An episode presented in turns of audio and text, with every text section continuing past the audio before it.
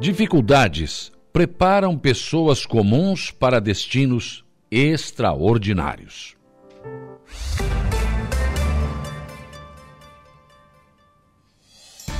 A informação, a opinião. Está no ar, dia a dia.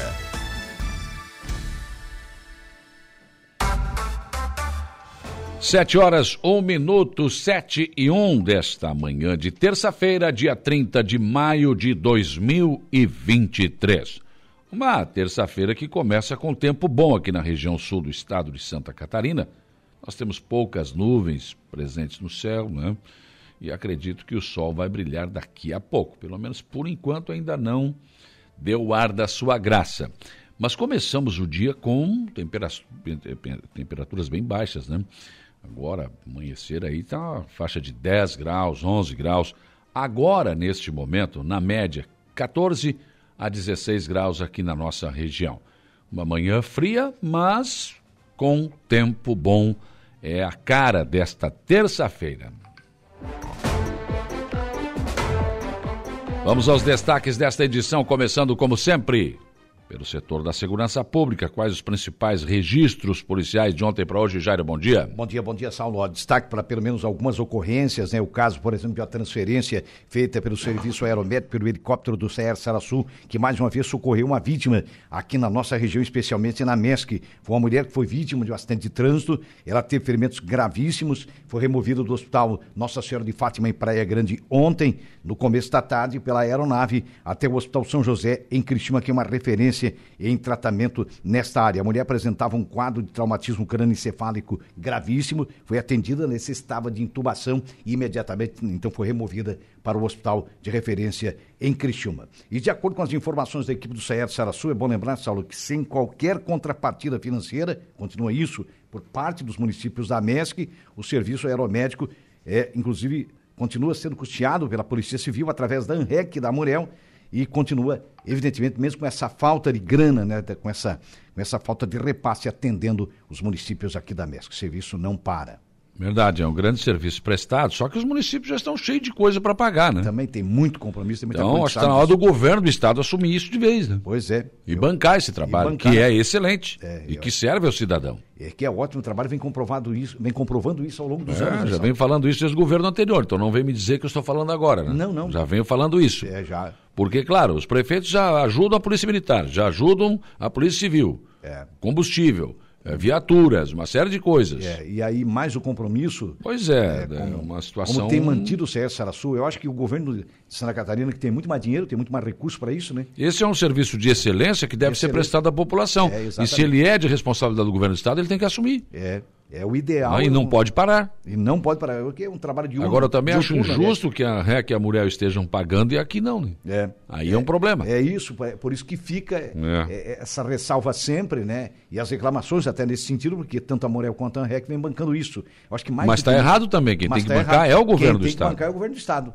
Aliás, Outros governos já deveriam ter bancado, não só esse que assumiu sim, agora, né? Sim. Mas está é, tá na hora, já que esse governo se preocupa tanto com a questão da saúde, né, em zerar essa questão de filas, né, Saulo? Existe a preocupação desse governo, a gente tem acompanhado vocês nesse sentido. Então, por que não? Um serviço tão eficiente para a população, que diretamente realmente serve a todos nós, aqui no sul do estado, que não ser mantido pelo governo catarinense. Né? Então, é. essa é a situação. É. Mas, enfim, é, o é. que temos para agora. Quanto ao serviço, isso é espetacular. Né? Salvou muitas vidas já aqui da nossa região. É de excelência, né? Quantas Sim. vidas já foram salvas, né?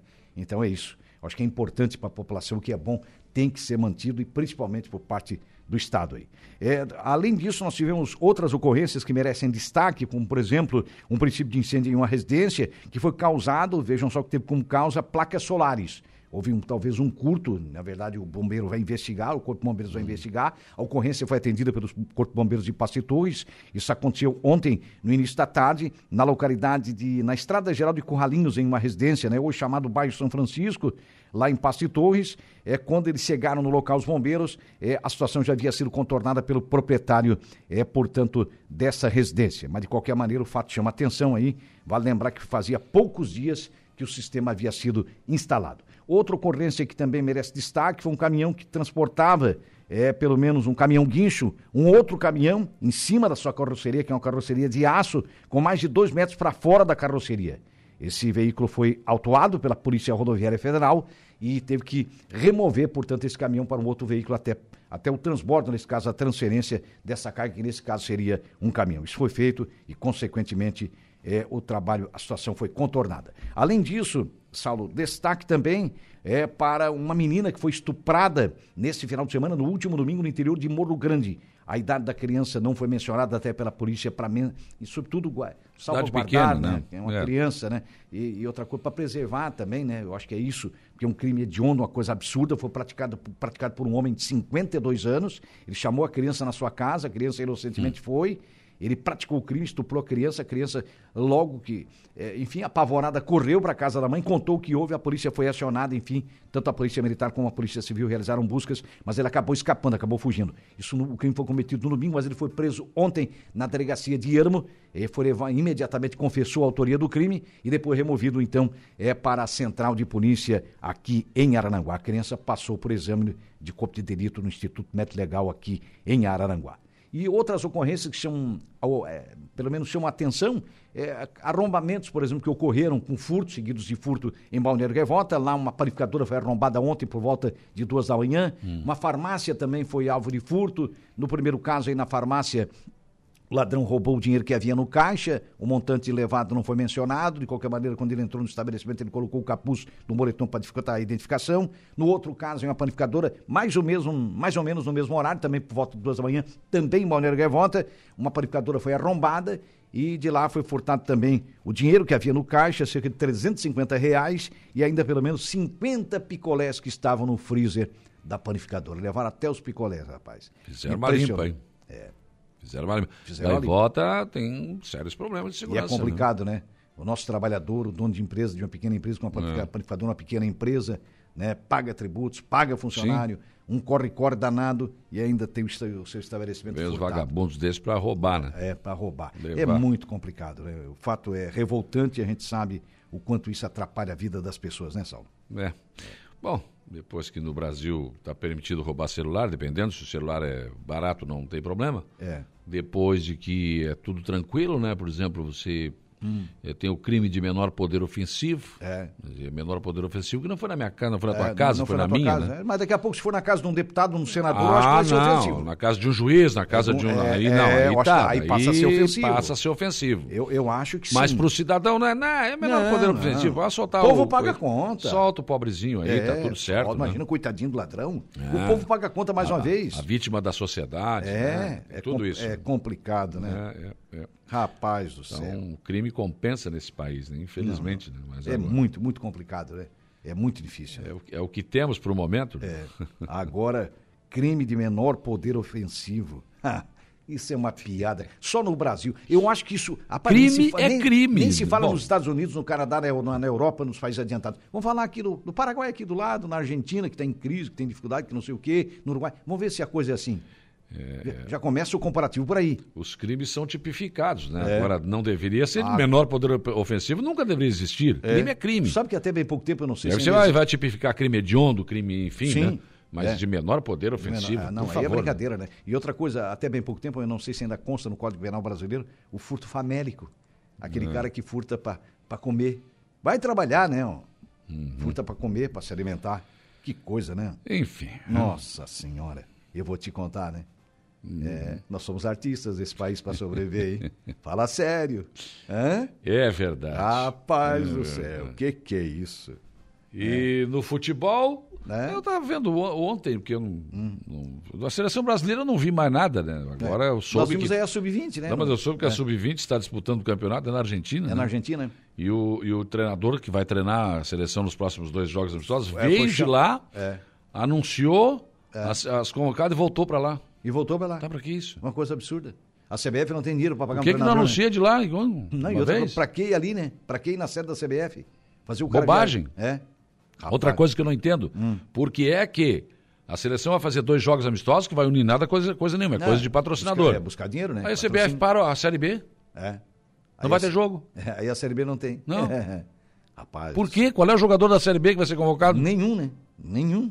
É. Quem é que vai parar pra ver um jogo da seleção amistoso? Isso aí. Que não vale nada, O cara né? tem que gostar muito de futebol, né? Não, não, Eu eu- só se eu não tiver nada pra fazer, senão. Eu vou te contar um negócio, cara. É complicado. Difícil, né? É. Para a Série B, porque a seleção é data Não, e, FIFA. a- e até agora. Ah, é, Que coisa absurda, né? E outra coisa, até agora a CBF não definiu o treinador, o, o técnico da seleção brasileira. é, né? estão esperando alguém grandão aí, né? É, né? Tem que ser um graúdo, né? Vamos ver. De fora, certo? É. Não pode ser peixe pequeno. De fora. Deve É, que ser coisa mais assim. ou menos isso, né? É. Mas hoje Os tem jogo, não? Acho que não, né? Não, amanhã, Copa do Brasil, né? Amanhã é tudo Copa do Brasil, né? Amanhã os jogos de volta das oitavas de final, né? Amanhã, então, eh, nós teremos o- o- o- os jogos importantes aí que definem as vagas aí para as quartas de final. Amanhã tem Fortaleza e Palmeiras, 19 horas. Bahia e Santos no mesmo horário. Cruzeiro e Grêmio, 20 horas. Botafogo e Atlético do Paraná, 21 e 30. Internacional e América Mineiro, 21 e 30. E o Corinthians pega o Atlético Mineiro, também 21 e 30. Aí na quinta-feira tem São Paulo Esporte, 19 e 30. E Flamengo Fluminense, 20 horas. Tudo bem. O... É isso? É isso aí. Futebol hoje não tem nada, É, então. hoje não, hoje a coisa tá, tá calminha. Tranquilo. O Calminha. pessoal tá só se preparando para amanhã. É isso aí. Todo mundo treinando pênalti. É. É, porque essa Eu altura. espero, né? É, essa altura tem que treinar mesmo, porque não, a gente não vai saber. Ué? Né, né, sabe O como é que é? Internacional, por exemplo, tem que ganhar 2x0 para ir para pênalti. Vai ir para pênalti, então já tem que treinar pênalti. Treinar. É. É isso aí. né? Nada me faz crer que vai ganhar de três. Pode, até pode. Pode, até a gente Mas já viu é coisa no futebol. Né? É, mas, enfim.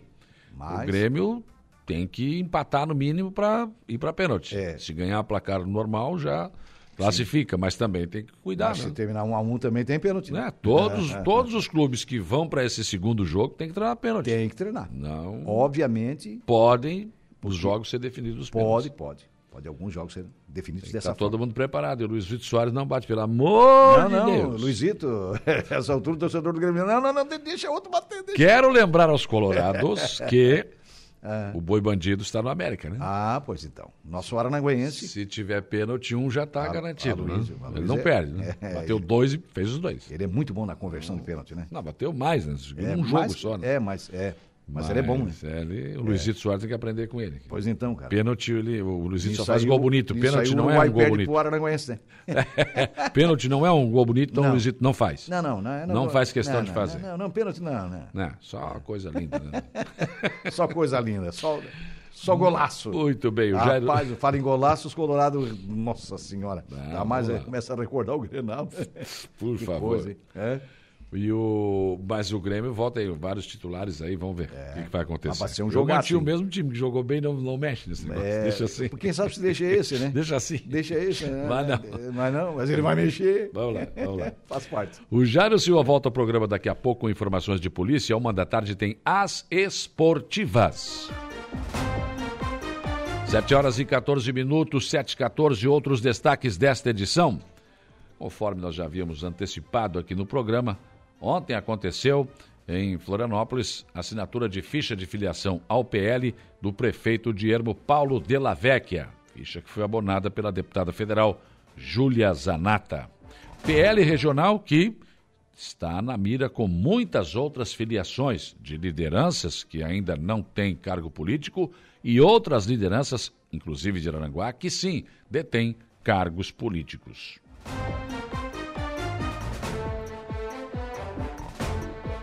Vereadores que estão em seus mandatos, mas já declararam estar insatisfeitos e querem trocar de partido, não precisam esperar a janela para sair e ingressar noutra agremiação.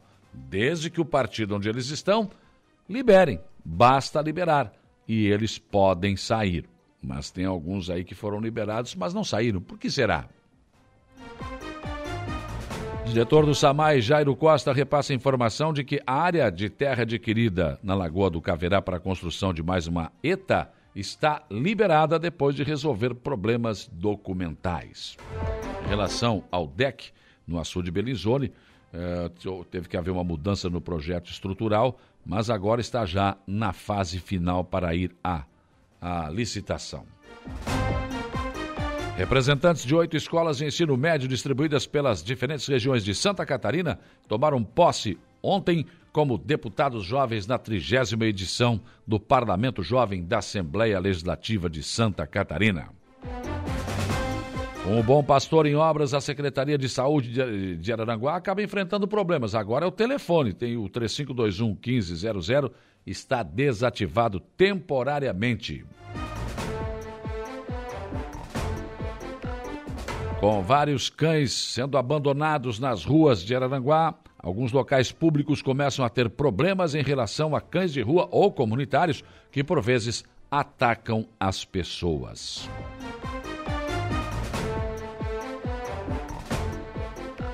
O nosso portal da Rádio Araranguá chama na sua capa acusado de estuprar menina em Morro Grande é preso pela polícia de Ermo. Serviço aeromédico transfere mulher vítima de acidente de Praia Grande para o hospital de Criciúma. Caminhão transportado com mais de dois metros eh, para fora da carroceria é flagrado na BR-101 em Araranguá. É um caminhão transportando, né? Com mais de dois metros para fora da carroceria. A gente vê alguns vídeos aí na internet, aquelas cargas, é toda torta, o caminhão chega a ficar tombado para o lado, quer dizer, não pode dar certo, né? Isso é falta de responsabilidade, né? Absurdo. Procurador de Araranguá fala sobre liminar do MP que proíbe a continuidade da obra no Pai Querer. Se confere também no nosso portal uh, os preparativos para a trigésima festa do peixe em Balneário Rui do Silva. Programação, enfim, tudo. Com a entrevista que eu fiz ontem aqui com a Itaionara Reco, que é a nossa secretária de turismo do Arroio do Silva. Portal NSC Total. Clínica de reabilitação é interditada por indícios de tortura e cárcere privado em Santa Catarina. Portal ND crimes registrados de pornografia infantil em Santa Catarina crescem 32% em 2022. Estatística da Polícia Civil considera compra, armazenamento, divulgação e oferta de pornografia infantil, além do aliciamento de crianças. Chapecoense demite técnico Argel Fux após derrota na Arena Condá. Em nível nacional, o Correio Brasiliense abre manchete mudança no CDF e impede melhorias na área de saúde. Jornal Folha de São Paulo está trazendo na sua capa: Lula exalta no encontro com o ditador uh, Nicolás Maduro, venezuelano, se reunirá com líderes da região e a visita é vergonha, diz oposição. Mas qual é a novidade? Eu não, eu não, eu não, cara, eu, sinceramente, eu não consigo entender por que essa oposição dizer que acha uma vergonha. Por que isso? Por quê? Não vejo problema nisso. O Lula está recebendo Nicolás Maduro, que é amigo dele, vocês não sabiam disso? Ué, qual é a surpresa? Não há surpresa nisso. Ninguém pode ficar surpreso. Ah, o Lula vai receber o Maduro. Mas como? Ele é um ditador, ele mata as pessoas. Mas é amigo. O Lula falou isso na campanha. Né? Os petistas também elogiam a China. É isso. Ué, gente, estão no governo. Nós temos que respeitar. O Lula disse isso na campanha, quantas vezes? Hã? Meu amigo, é amigo dele. E agora? Votaram no Lula, é porque gostam disso também, só pode. Porque ninguém pode dizer que não sabia que o Lula é amigo do Maduro e que o receberia da forma como está recebendo. Eu não consigo entender por que o espanto das pessoas. Não vejo, não vejo nada de anormal nisso. Ah, os dois são presidentes de países que são amigos. Ponto. E o Lula sempre gostou disso. E aliás defende Maduro que não é bem assim, né? que não é não é ditadura, enfim. Então, não vejo, não vejo por que tanto as pessoas estarem estarrecidas com isso. Lula estende a mão à Venezuela, que deve 6 bilhões ao Brasil. Deve não vai pagar, né? Cuba não pagou, eles não vão pagar, e nós vamos prestar para a Argentina agora, não vamos pagar. Qual é a novidade nisso também? Hein? Pergunto eu, qual é a novidade nisso? Não vejo nenhuma. É isso mesmo, é isso. É esse governo que foi eleito no Brasil e é isso que a gente tem que respeitar. Eles, o, o Lula vai fazer aquilo que ele disse que ia fazer na campanha. Ponto. E é isso. Né? Vamos lá, quem é que paga esses 6 bilhões aqui? Quem é que paga o dinheiro que Cuba não pagou? Eu, você, nossos impostos, né? Se emprestar para a Argentina, quem é que vai pagar? Nós vamos pagar também. Esse dinheiro é nosso, não é? o governo não vende nada para ter dinheiro, não produz nada para ter dinheiro. Tem o dinheiro dos nossos impostos e é isso.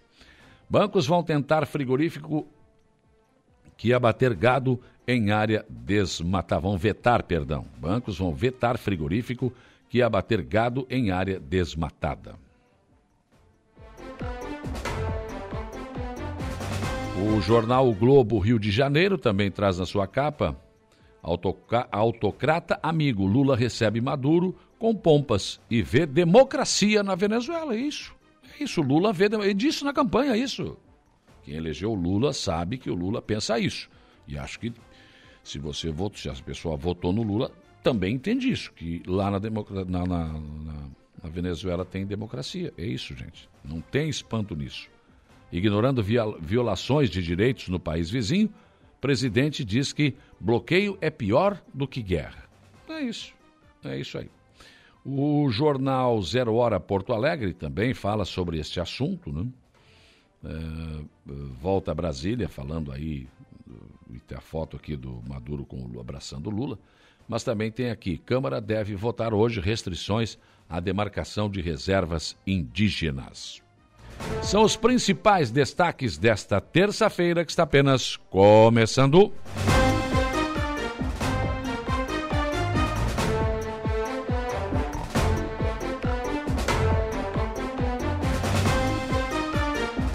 Sete horas e 22 minutos, sete e vinte e dois, para interagir com a nossa programação nesta terça-feira. Você tem várias oportunidades. Uma delas é o facebook.com barra Rádio Arananguá. É muito simples, né? Pega o seu celular em qualquer parte do Brasil e do mundo, entra lá no Facebook, coloca facebook.com barra Rádio Arananguá e pronto. Você tem o nosso som e a nossa imagem na palma da sua mão. E aí você pode entrar ali, entrar ali e deixar o seu recado, né? Já está aqui o Luciano Oliveira da Silva, dando bom dia, Júlia Terezinha Guizio, Zé Pura, Bom dia, ótima terça-feira a todos. Nosso amigo Caputera achou a cachorrinha, né? Ele está agradecendo a Rádio Aranguá pelo anúncio. E agora segue o líder. eu não estou na Libertadores, nem no grupo do Internacional, então não vou seguir líder nenhum. O líder do campeonato que eu estou jogando é o Botafogo. Esse é o Botafogo. Aí tá, isso aí até a gente pode seguir, né? E eu estou em quinto, viu, Zé Porto? Está mais lá embaixo da tabela. Mas achamos a cachorrinha então. Um abraço pro Caputera aí. Né? Bom, que bom. E a cachorrinha foi achada, a gente falou ontem aqui. Patrick Rodrigues, Pato Branco no Paraná, bom dia. Thaís Melo Vitória. Emerson Marcelino, bom dia. Também aqui o doutor Fábio Estevão Machado, retornando depois de merecidas férias. Ah, tava de férias, é, merecida mesmo, né? A descansada sempre é bom, né? Renova as forças. Céia Soares, bom dia. Também aqui o Assis João Maciel, bom dia. Cícero Campos, Terezinha Santana Maia, Luana Oliveira, Bom dia da Luana e do Édio. Bom dia do Mazinho Silva, o Geraldo Cordeiro, Cabo Merencio, bom dia imortal e aos ouvintes. A Sandra da Silva, bom dia. O Gerson, o governo prometeu que ia zerar as filas. Falar é muito fácil, quero ver fazer. Entra um, sai outro. Ah, mas, ô Gerson, mas está sendo feito, gente. Só que isso não pode ser resolvido de um dia para a noite, ô Gerson. Tem que ter calma. Sabes quantas cirurgias já foram feitas aqui no Hospital Regional? Muitas, né? inclusive de joelho e de quadril que estavam represadas. Essas quantos exames já foram feitos? A fila zerar não vai nunca. Isso aí é força de expressão. Ninguém vai conseguir zerar porque todo dia tem uma pessoa precisando de um exame novo. Todo dia vai ter uma pessoa precisando de uma cirurgia nova. Se zerar, não vai nunca. Isso é força de expressão, vamos zerar. Só não pode é a pessoa estar há três anos, quatro anos esperando. Aí não, né? Isso é zerar a fila. Aproximar mais isso aí, diminuir mais esse tempo aí. É isso que está sendo feito, Gerson. Eu vou ser justo aqui, que realmente, nesse, desde que assumiu o governo, Jorginho Melo e a Carmen Zanotto estão trabalhando nisso. E com muita, e com muita dedicação. O Hospital Regional tem feito muita cirurgia, o Hospital Dom Joaquim de Sombrio. Muitas, muitas cirurgias têm sido feitas e vai melhorar mais ainda. Vem mais especialidades para o Hospital Regional, tem mais coisas chegando aí. Agora, por exemplo, foi feito uma, um aditivo às cirurgias que já estão sendo feitas mais uh, 32 cirurgias de quadril e de joelho, se não me falha a memória. Então está andando. Agora, resolver isso do dia para a noite, não tem como. E, e, terminar, zerar a fila, impossível, porque, como disse, todo dia vai ter uma pessoa precisando de um exame, ficou doente, precisa de um exame, todo dia vai ter uma pessoa com diagnóstico para cirurgia, vai ter que entrar na fila. Então, não tem. Nós temos que otimizar a fila e é o que este governo está tentando fazer. Tânia Luzia Guimarães, bom dia. Adilson Elias, bom dia. Gerson Alzemiro. Compadre Hamilton, bom dia. Ma Maria Terezinha, bom dia. Boa semana para todos. Gorete Amaral, Giovanni Cordeiro, Maria Esther Medeiros também, o Marcelo e a Rosana, o Digiorges Borges também, bom dia. Muitas outras pessoas chegando conosco aqui no nosso facebook.com barra Rádio Araranguá. Outra opção, nosso WhatsApp, 489-8808-4667. O Gerson já está aqui dando um bom dia, meu amigo Tucamaia, também aqui o Fabiano Belletini, lá nos Estados Unidos, como sempre, de olho aqui, o Adelor também, o Johnny, o árbitro José, o, o árbitro José Valério do Nascimento, bom dia. Tá mandando um abraço aqui para o Tatávio e para Cleusa. Faz tempo que não vejo o Tatávio e a Cris. O ainda esteve aqui pintando aqui nosso vidro aqui, mas foi lá no, na Páscoa, né? Na Páscoa, é isso mesmo. O árbitro, o também ex-árbitro aqui, né? O nosso Siegfried Germano Wegner, João Viana Matheus também, bom dia. Bom dia também para Rita de Cássia, bom dia para o Jaime Lourenço e muitas pessoas também mandando mensagens aqui através do nosso WhatsApp. 35240137 é o nosso velho e bom telefone que ainda toca. A Renata Gonçalves atende a sua ligação e passa aqui o seu recado para a gente aqui no estúdio. Né? É, www.radioararanguá.com.br é o nosso portal, entra lá, dá uma espiada. Tem sempre novas informações para você no nosso portal. Você também pode nos assistir no YouTube, né? É, entra lá no YouTube da Rádio Araranguá, se a sua televisão está ligada aí na internet, vai lá, Rádio Araranguá, dia a dia vai aparecer ali, você está nos assistindo na televisão da sua casa também. E claro, a esmagadora maioria da nossa audiência, 95.5, a nossa Rádio Araranguá FM. Muito obrigado pela sua audiência no seu velho e bom radinho de pilha, que você leva para todos os lugares. Tem gente que toma banho já com rádio ali, né? Pendura ali na, na, na, naquela janelinha do basculante do, do, do, banheiro e fica lá tomando banho já, ou tomando café. Tem gente que está trabalhando também com o radinho ligado. Muito obrigado pela sua audiência. No rádio do seu carro também, onde quer que você esteja. Muito obrigado. Nosso respeito à sua audiência, o nosso trabalho é feito com muito carinho para todos vocês.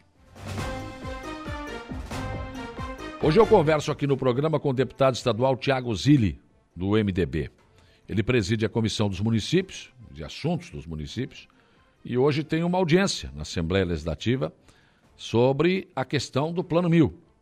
Os prefeitos estão preocupados porque, claro, o Plano Mil, o que não vem, não vai vir mais. Isso tá pronto, é ponto facultativo, né?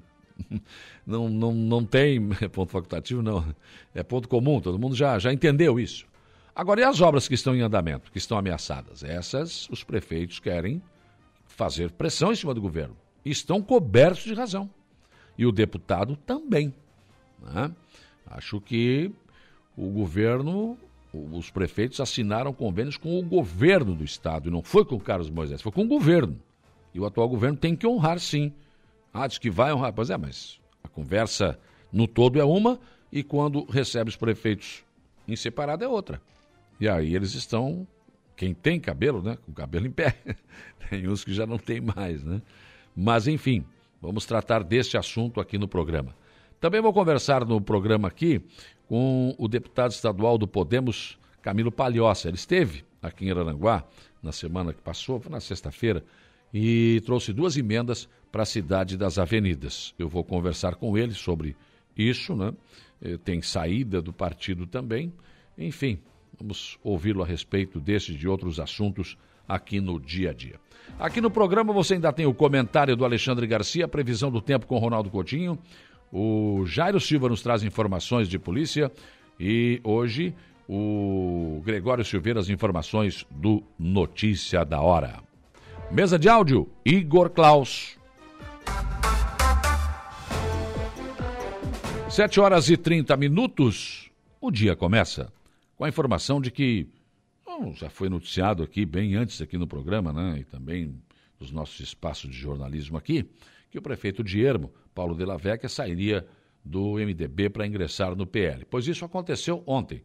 Depois de 24 anos no MDB, partido pelo qual se elegeu, prefeito já vinha conversando há algum tempo com o governador Jorginho Melo. E agora teve a ficha abonada ontem pela deputada federal Júlia Zanata, com quem também vinha conversando a respeito desta possibilidade. Na verdade, o PL regional ainda vai filiar muitas lideranças políticas com densidade para participar das próximas eleições municipais. Muito embora o PL tenha recém assumido o governo do estado, entende que a próxima eleição estadual passa pela eleição municipal, prefeitos e vereadores no ano que vem. Assim, a missão agora é filiar o maior número possível de novas lideranças e de políticos já experimentados com um mandato que também serão importantes na caminhada. Isso é acontece sempre, né? Aconteceu também com o governo Moisés quando assumiu e no final do mandato também, quando ele foi candidato à reeleição, aquela situação toda.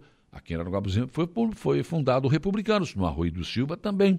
Então o PL agora é a bola da vez. E não se surpreendam, muita gente ainda vai se filiar no PL, inclusive aqui em Araranguá. Vereadores que estão em seus mandatos e já demonstraram vontade ou decisão de deixar os partidos podem sim sair antes da abertura da janela, sem perder os seus mandatos. Basta que peçam e o partido onde estão conceda a autorização para trocar de partido antes da abertura da janela. Com autorização do partido de origem, ele não poderá ter seu mandato cassado e poderá antecipar a troca. Problema é que a saída, na maioria das vezes, já, já vem né, com motivação de descontentamento e muita divergência. Assim, o partido, na maioria das vezes, acaba prendendo seu filiado sob ameaça de pedir a sua cassação, caso saia antes da abertura da janela.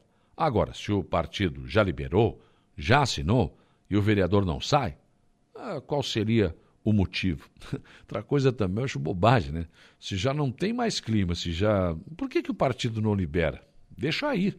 Prender quem não quer ficar não é a melhor saída.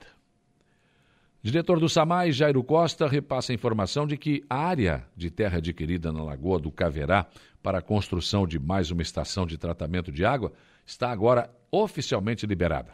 A área em questão enfrentava problemas de inventário que já foi resolvido, mas demandou algum tempo. A partir de agora, é só uma questão de registrar e dar encaminhamento à licitação da obra. Mais do que captar água da Lagoa do Caverá, a intenção do SAMAI é ajudar a conservar aquele manancial de água que é importante não só para Araranguá, mas para Sombrio e para toda a nossa região. Como se sabe, ao longo do tempo, a Lagoa do Caverá sofreu vários problemas.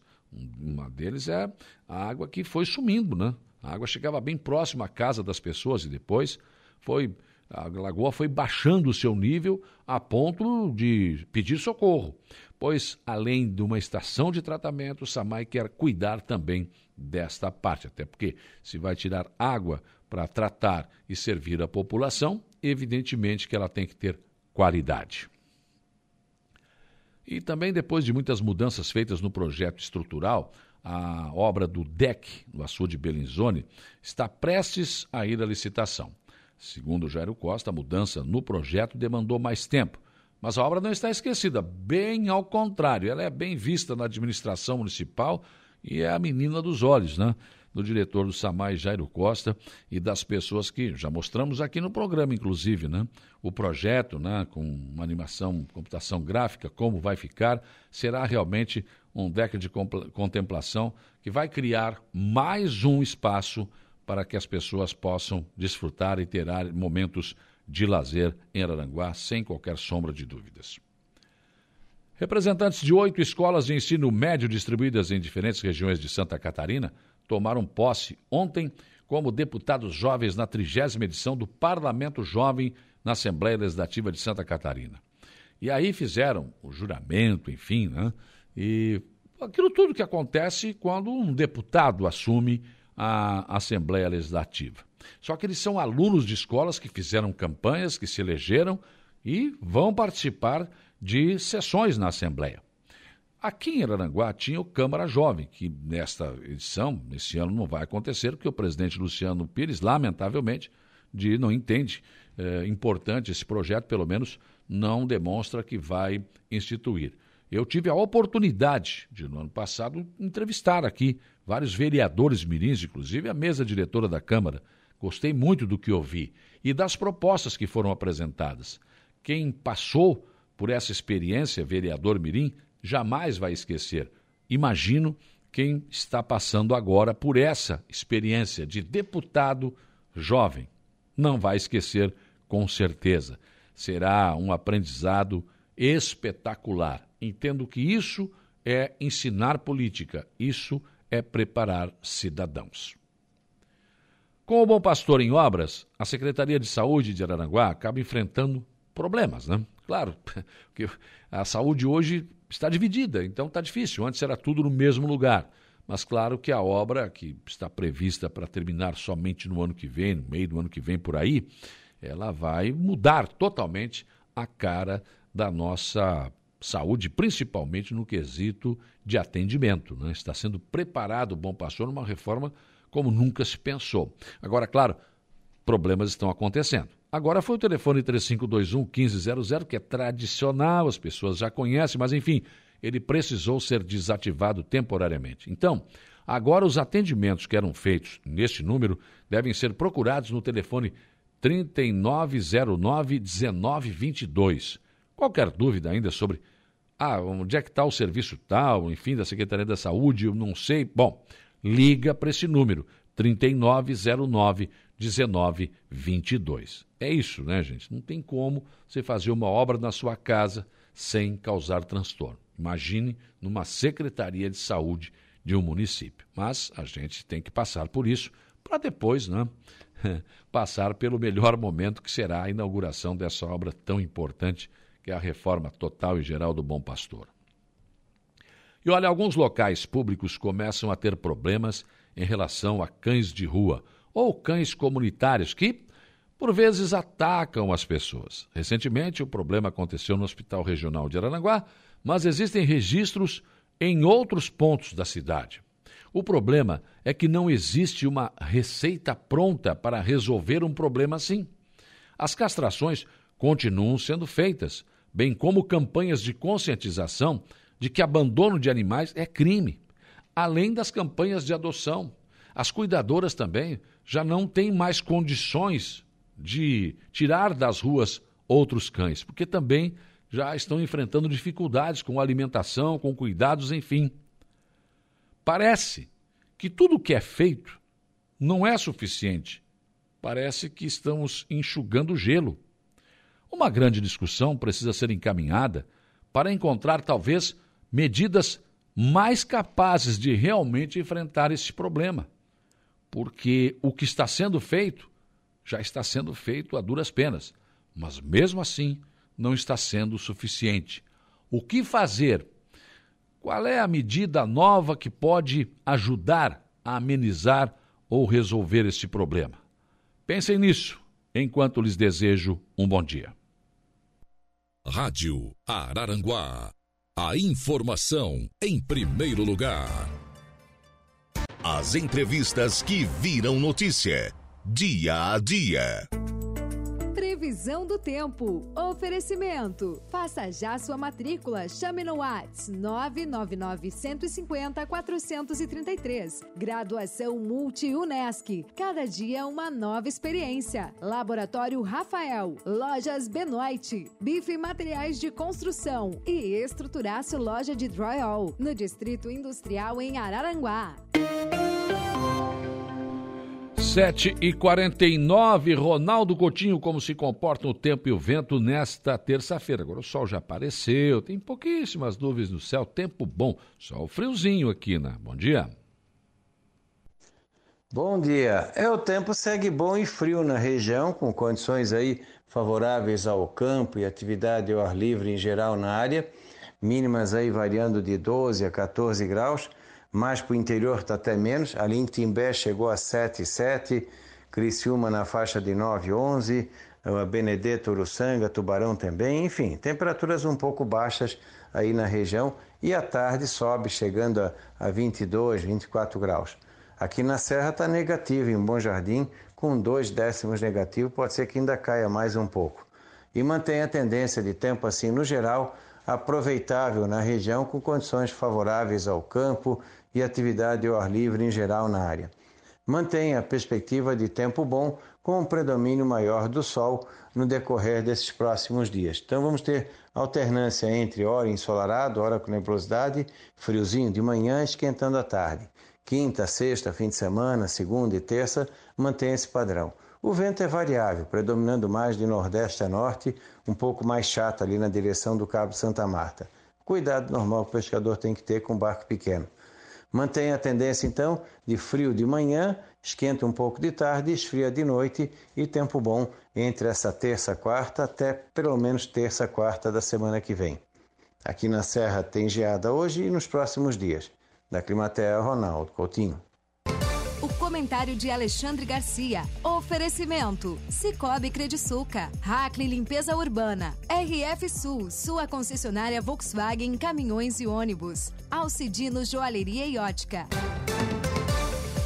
754, bom dia, Alexandre Garcia. Bom dia. Está se esgotando o prazo que a Câmara deu ao deputado Deltan Dallagnol para apresentar sua defesa ante a condenação eh, pela Justiça Eleitoral, que tirou o seu mandato havido por eh, 345 mil eleitores, se não me engano, do Paraná. Foi o mais votado. E foi um julgamento incrível, né?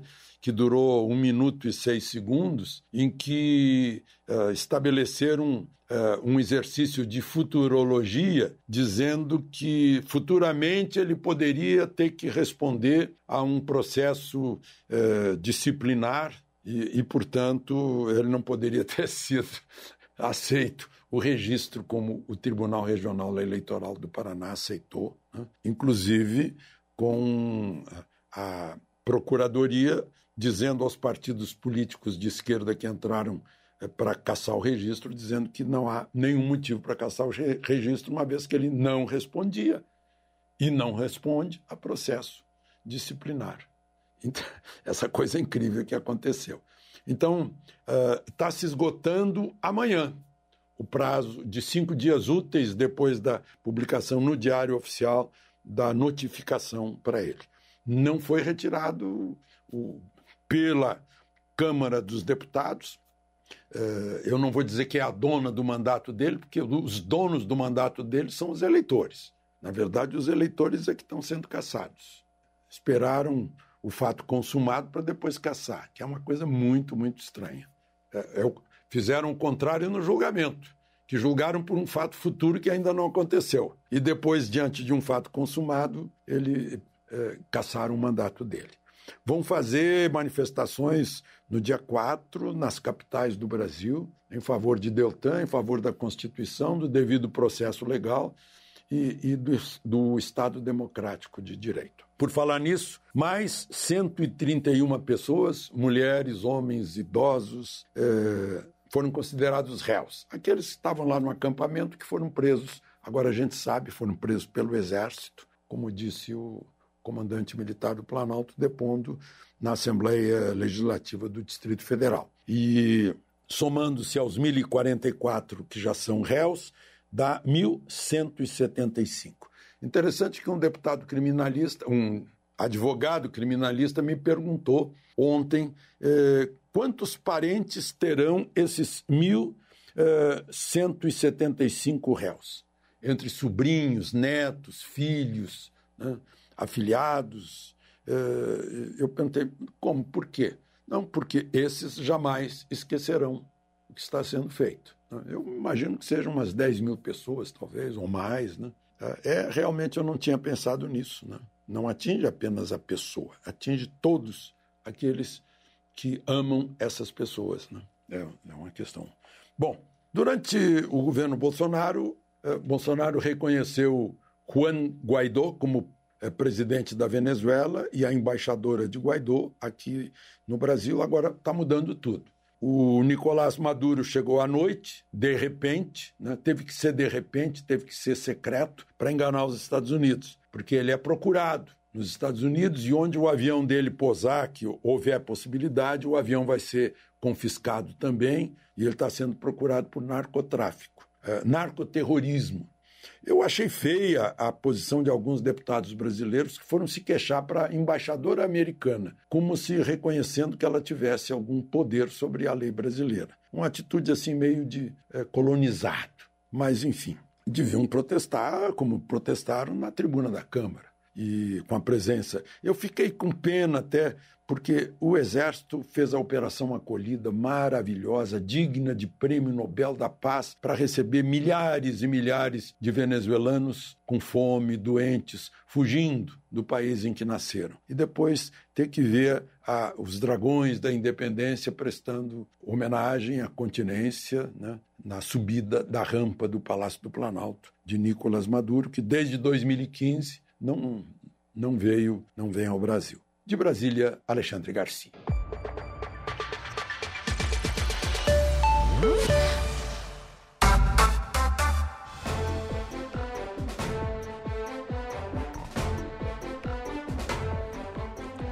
Oito horas e dois minutos, oito e dois. Temperatura em 15 graus aqui na nossa região, aqui no YouTube. O Edivaldo Andrade, bom dia. É, quente em Fortaleza, Ceará, ouvindo a Rádio Araranguá. Favor não dar mais notícias desse governo, não aguento mais passar vergonha. Um abraço. O Oswaldo Ribeiro também está aqui dando bom dia, está lá em Itapuá, Santa Catarina, nos acompanhando aqui pelo YouTube. Aqui no facebook.com, o Nonato Barbeiro, o Alessandro Nunes. Bom dia, Alessandro. Também aqui a Nena Lessa, bom dia. Saúde, vamos em frente. Julian Antunes, Roberto Rebelo, bom dia. Lourdes de Souza Pereira, bom dia. Bora trabalhar, né? O frio faz parte, é isso aí. O Rinaldo Silvério também, bom dia. O Enedir dos Santos, bom dia. O Giovanir Marcon Gomes, bom dia. Saulo aqui na ortopedia da Policlínica, a coisa está andando. Muito bem. Parabéns à diretoria do IMAS. A Alice de Bona, bom dia. Bom dia para o uh, Guilherme e Sueli. Também aqui. Ah, o Guilherme Merim. Pergunta para o Coutinho como será o tempo e ventos para sábado e domingo. Ah, agora já foi, né? Não vi aqui no turvo. Célia Barp, Célio Barp, bom dia. Rafael Silva, bom dia. Saulo, sobre o Maduro todo mundo sabia, mas o TSE disse que não podia associar o Lula a ele na campanha. Mas eles são amigos, não sei por que, que não pode, só porque o TSE não queria, né? Luciano Oliveira da Silva, bom dia. Júlia Terezinha Guise, bom dia. Pessoas que estão interagindo conosco nesta manhã de terça-feira. Intervalo, depois do intervalo eu volto para conversar com o deputado estadual Tiago Zilli. Nós já voltamos. Rádio Araranguá. A informação em primeiro lugar. Voltamos a apresentar Dia a Dia. 8 horas e 14 minutos, 8 e 14, temperatura agora aqui na região sul em 15 graus, tempo bom, sol brilhando lá fora, o céu está praticamente azul de brigadeiro, temos poucas nuvens nos céus, né? Vamos a Florianópolis, agora vai acontecer hoje na Assembleia Legislativa uma reunião importante chamada pelo deputado estadual Tiago Zilli, que trata desses assuntos dos prefeitos né, de Santa Catarina. E como todos sabem, esse problema do Plano Mil está preocupando os prefeitos, porque eles projetaram obras. Bom, aquelas que não começaram, acho que podemos esquecer depois da manifestação do Ministério Público, depois de tudo que a gente já ouviu do próprio governador Jorginho Melo, pronto. Mas o grande problema são obras que estão em andamento e que foram conveniadas diretamente dos municípios com as empreiteiras. O dinheiro é do governo do estado, mas foi conveniado. Eles estão, essas obras estão em andamento. E os prefeitos estão muito preocupados em relação a isso. O deputado está chamando esses prefeitos para uma reunião em Florianópolis tratar, para tratar exatamente desse assunto. Deputado Tiago Zilli, fale-me um pouco sobre este encontro e o que, que se pode fazer em relação a isso. Bom dia. Muito bom dia, Saulo. Bom dia a todos os ouvintes da Rádio Araranguá. Olha, uma satisfação falar com vocês. Saulo, isso é, é verdade o que você falou. É, vamos ter audiência pública agora às 11 horas da manhã e foi convidado todos os prefeitos para estarem presentes. Foi, vai estar presente a associação da FECAM, vai estar presente representantes do governo do estado, porque a intenção desde o início sempre foi a, a de conversar, de achar uma maneira para a gente poder é, resolver essa, questão, Saulo. Uhum. E eu acompanhei o, o, governador nas três regiões que ele foi, quando esteve em Criciúma, lá na ANREC, conversando com os 12 prefeitos da ANREC, depois esteve em, em Araranguá, ali na MESC, conversando com os 15 prefeitos, e também, semana passada, em Tubarão, quando ele esteve conversando com os 18 prefeitos da Murel, e conversando individualmente com cada prefeito, vendo é, é, o seu problema, como é que está. E o que, que nós fizemos nesse período, Saulo? No início, nós mandamos um ofício para os 295 municípios, que eles nos informassem a situação das obras, e agora nós fizemos um, um, relatório que nós vamos entregar o relatório para a imprensa, vamos entregar o relatório para a Associação dos Municípios, para o governo do estado também, que ele já tem esse relatório, para saber como é que estão. Por exemplo, é, isso que você falou, que é, que é verdade, o governador ele fez um corte, as obras que, o, as licitações que foram feitas e não foi dado o início da obra, é, foi feito, é, foi pedido para fazer, para suspender as obras, não começar a, a, a, obra, a execução da obra. E eu acho válido isso, porque primeiro o governador disse, vamos terminar as que estão em andamento.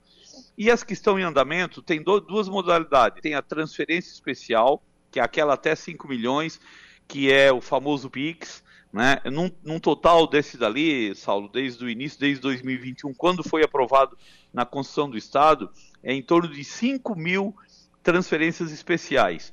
Hoje tem em aberto, em aberto em obra em execução, um valor de 1 bilhão 765 milhões. Desse total, mais ou menos a metade, 876 milhões foram pagos e tem 888 milhões que aí é a preocupação dos prefeitos, da, da sociedade, da população. É, como é que vai ficar essa, essas obras de transferências especiais? Que hora que vai começar? Que hora que, que vai vir o recurso? Porque o, o, o governador fez um decreto agora, por último, dizendo que essas transferências especiais têm que ser transformadas em convênio. E, Saulo, a Constituição Estadual, no artigo 123, é, teve uma emenda constitucional, a emenda constitucional número 81, que foi datada do dia 1 de agosto de 2021, dizendo que as transferências voluntárias feitas para os municípios serão transformadas em transferências especiais e elas estão dispensadas de, de, promover o convênio. Isso facilitou muito a vida dos municípios é, é, e o Tribunal de Contas, quando ele fez o, o julgamento, Saulo, ele fez uma recomendação. Ele propôs a suspensão dessas obras que não iniciaram. Por Sim. quê? Porque foi um volume muito grande e, e precisava regularizar. Isso os prefeitos entenderam. Agora, aquelas que estão em andamento, aí elas precisam terminar, Saulo. Esse é o grande problema. Porque o senhor já foi prefeito, o senhor sabe muito bem disso. Eu me lembro que um tempo atrás, o senhor era prefeito ainda, e houve uma decisão do governo, de, do Estado, de regionalizar a questão de cuidar das nossas estradas. E eu acho que o senhor ficou responsável aqui por essa questão aqui na nossa região. Ainda falei, olha, em tese, eu cuidar do quintal da minha casa é muito bom, mas desde que eu tenha recurso. E o que, que aconteceu? O recurso não foi suficiente, aí nós não conseguimos também cuidar das nossas estradas. Na mesma medida agora, a gente acabou é, conveniando essas obras com, com, com, os prefeitos, prefeituras é que, se, que licitaram. Só que agora, se esse dinheiro não vir do governo, é os prefeitos que vão ter que responder por isso, né? Exatamente. E o principal, né, Saulo? Além de, de, essa angústia da população, a preocupação dos prefeitos, vai se tornar muito mais cara para o Estado porque uma obra, depois que para, tem uma empresa que se preparou para fazer a obra, foi feita a licitação, foi, foi analisado o, o, contrato e tem a prestação de contas. E o Tribunal de Contas, ele, ele determinou que é, a suspensão, ele orientou pela suspensão, porque ele disse assim, essa, é, o portal da transparência do Estado precisa estar tá lá informando como é que estão o andamento dessas obras. Foi essa a preocupação. Em nenhum momento ele cancelou. Ele disse assim, ó, acabou, porque isso aí, Saulo, está na Constituição Estadual. Uhum. É, é, é, feito por, pela Constituição. O governador baixou um decreto suspendendo e transformando em convênios. O que, que nós vamos pedir para o governador? Nós precisamos da, da, do Tribunal de Contas e eles fizeram um trabalho muito bem feito de, de fiscalização, de orientação, de, de, coordenação dessas transferências. E, e, os convênios também precisam ser resolvidos. Né? Então, tem uma série agora de, de situações que a gente precisa resolver e acredito que agora, na audiência pública, vamos dar oportunidade para o secretário da Fazenda do Estado, porque o que, que nós precisamos sair de hoje? Com uma definição de prazo, de pagamento, de início de obra, que, de, dos convênios, se for realizar mesmo esses, essas transferências em convênios? Eu, particularmente, acho que isso vai ter uma burocracia, um, uma demora muito grande. Mas vamos pedir daí que o governo do estado agilize, que facilite e que oriente os municípios, que ajude os municípios, porque essas obras é, são, são importantes. O, o, estado de Santa Catarina tem batido a recorde de arrecadação, recorde de exportação. O estado está trabalhando, quer produzir. E claro, a gente entende também, às vezes, uma, é, fazer uma. Um, o governo tirar um dinheiro de uma hora para outra de to, do total é uma coisa. Agora, o que, que tem? Nas transferências especiais, nós temos 880 milhões para terminar em torno de 1.400, 1.400 transferências especiais que estão em andamento. E nós estamos há cinco meses sem fazer repasse. O Estado, acredito que já tem a capacidade, e, e é isso que nós vamos falar, porque no final do ano, Saulo, quando o governador anterior fez um decreto é, suspendendo as transferências, foi baseado em que a arrecadação ela estava baixando em torno de 300 milhões por mês no, no, estado de Santa Catarina, porque o governo federal e o governo estadual baixaram o, o imposto de 25% para 17% na gasolina, no, na energia, no gás. Então a arrecadação diminuiu. Aquilo foi uma prevenção para ver como é que ia ficar a arrecadação. E agora a previsão é de aumento de arrecadação.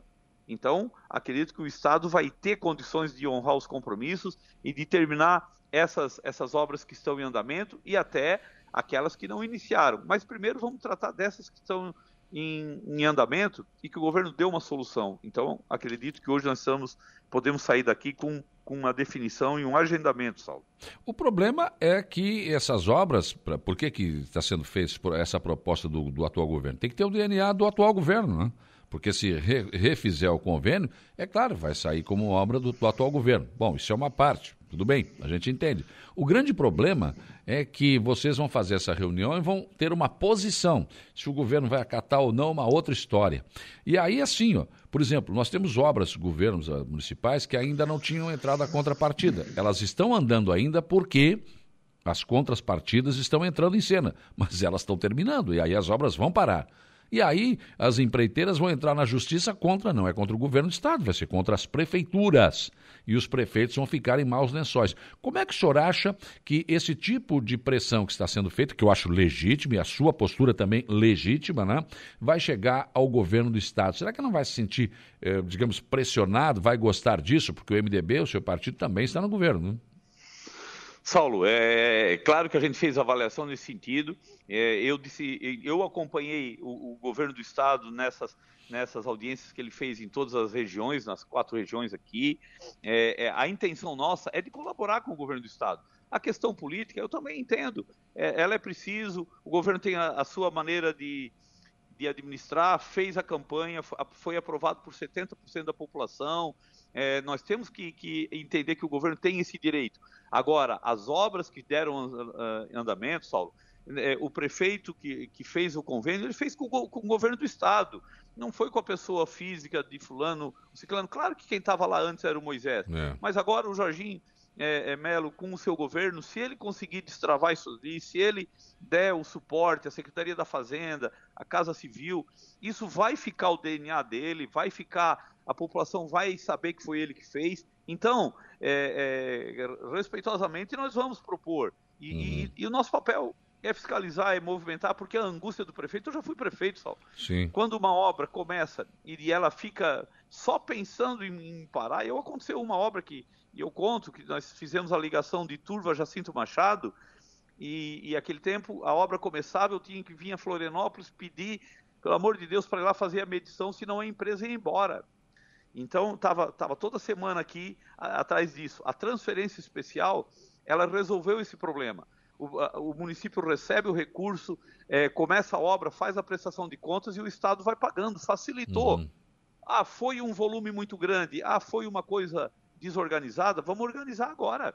Por isso a suspensão do, do, do Ministério Público, do Tribunal de Contas, da recomendação para suspensão para acertar a questão do andamento. Então eu acredito que a oportunidade o governo vai ter de resolver isso, de dar orientação, porque já ficou cinco meses também sem repassar, Saulo. Sim. Também já, já, já fez caixa, né? não, não estamos é, querendo é, encurralar o governo, dizer palavra de ordem, querer afrontar ao, ao contrário.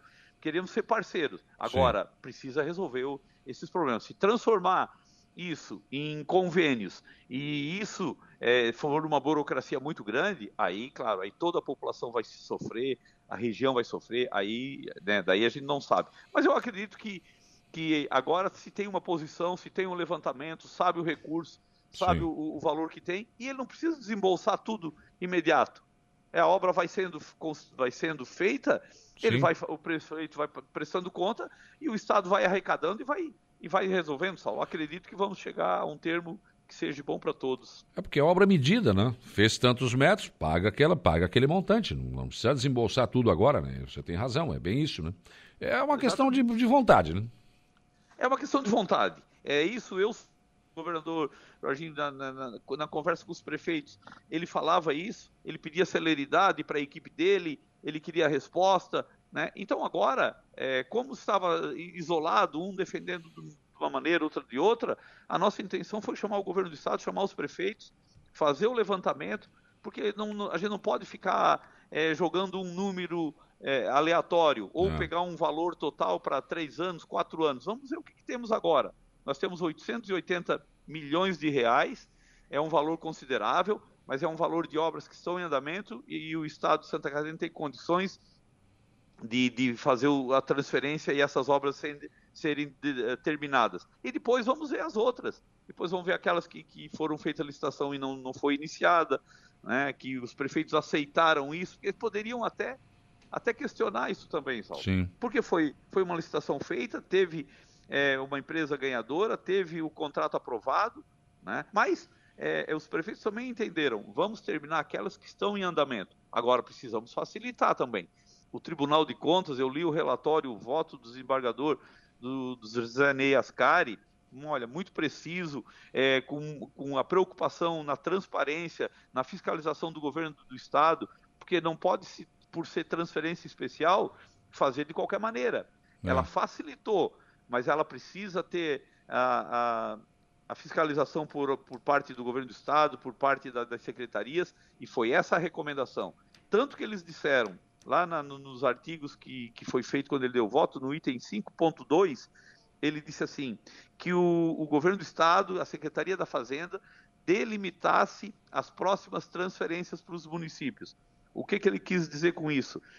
Que é, é, por exemplo, um município menor, vamos pegar o, o, o exemplo do caso do Ermo, né? ele tem uma arrecadação por ano orçada em X valor, ele não pode receber o dobro daquilo, é, é, é acima do que, ele, do que ele produz durante o ano. Uhum. Então, só para ter um, para não ter uma disparidade, né? teve, teve exemplos que foi dado ah, do, do, do município lá de São José do Cerrito, que tinha um orçamento anual de 21 milhões e estava recebendo 15 milhões em transferências especiais. Opa, isso é 70% do orçamento do ano.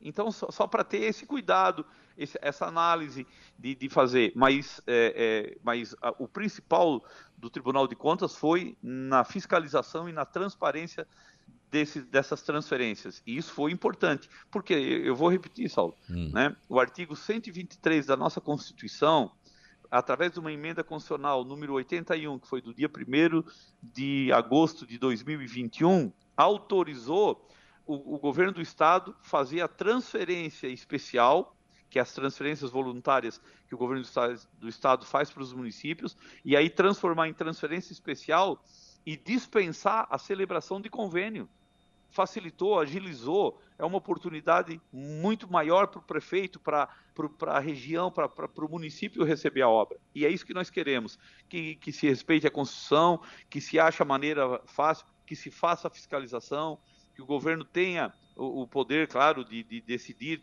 conforme o orçamento é, e, e, liberando essas obras, mas que tenha uma definição e que a gente saia daqui com é, um cronograma e uma agenda é, definida, Saulo.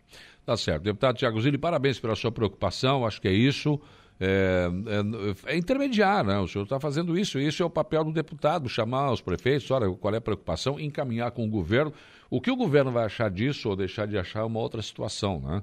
Mas enfim, acho que é o que temos para hoje, é uma preocupação dos prefeitos realmente e, vamos ver. Tem que encaminhar, ó, governador. É isso aqui, os prefeitos precisam disso. Esses são os problemas que vão acontecer se o senhor mantiver a forma como o senhor está colocando aí, né?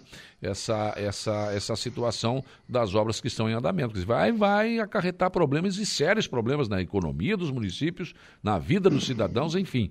Mas aí é, já é uma outra coisa. Aí o senhor está fazendo a sua, a sua função de chamar os prefeitos, levantar e entregar para o governador ou para o governo essa situação. Parabéns pelo seu trabalho. Um abraço. Muito obrigado, Saulo. Isso pode ter certeza, todas as pessoas estão ouvindo, os prefeitos também. Nós fizemos esse relatório, vamos entregar hoje na audiência pública, mas ela não termina aqui. Nós vamos uhum. acompanhar, vamos fiscalizar, vamos acompanhar, vamos ajudar o governo do estado e ajudar os municípios a destravar isso aí. Muito tá obrigado, um abraço a todos, bom dia a todos, Saulo. Um abraço. 8h31, conversa com o deputado estadual Tiago Zilli, que preside a comissão né, de assuntos das prefeituras, dos prefeitos, enfim está fazendo a sua parte, né? E é isso. É o esperneio dos prefeitos que têm obras em andamento e que não estão recebendo os repasses, né? Um abraço aí ao deputado Tiago Zilli, o, o nosso Siegfried Germano Wegner mandou um abraço aqui. O Gula também está mandando o seu bom dia aqui. O Jair Cândido, do Jardim das Avenidas, bom dia. O João Polícia lá no Arroio de Silva, terça-feira maravilhosa, abençoada para todos nós aqui. Um abraço para todos aí, nossos amigos do Arroio de Silva também. Bom dia, Saulo. Tá frio aqui no morro. Já levanto na companhia de vocês. Está aqui o João Batista Baltazar. Um abraço, João. Também aqui o bom dia da nossa Sofia, que está sempre com a gente aqui também, mandando seu, sua mensagem de bom dia. Edna Nascimento Meister, aqui no facebook.com também colocando aqui o seu bom dia. A Eliana Maria Jukoski, deputado Tiago, a audiência pública será transmitida ao vivo por quais canais? Agora já foi, né? Hum, não sei se será transmitido. A Assembleia Legislativa, se for transmitido, é na, na, na, na, entra lá no site da Assembleia Legislativa, né? E aí você vai poder ver se, se for transmitido, é por lá, né? A Nena Lessa também, bom dia, deputado, muita saúde pessoas que estão interagindo conosco. O José, o Heitor Bigarella também deixou um bom dia aqui. Ronete Zendegger Ferreira, bom dia com esse friozinho. Ah, pessoas que estão sempre conosco aqui. Vou para o intervalo. Depois do intervalo tem informação de polícia com Jairo Silva e tem também o Notícia da Hora com o Gregório Silveira. A gente já volta.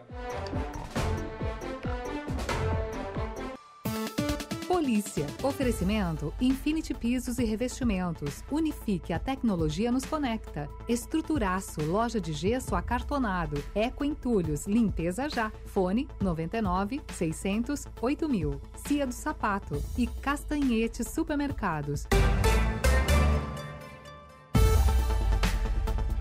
8 horas e 44 minutos, informação de polícia, Jairo Silva. Olha, pois não, Saldo, acusado de estuprar uma menina em Morro Grande é preso pela polícia em Yermen.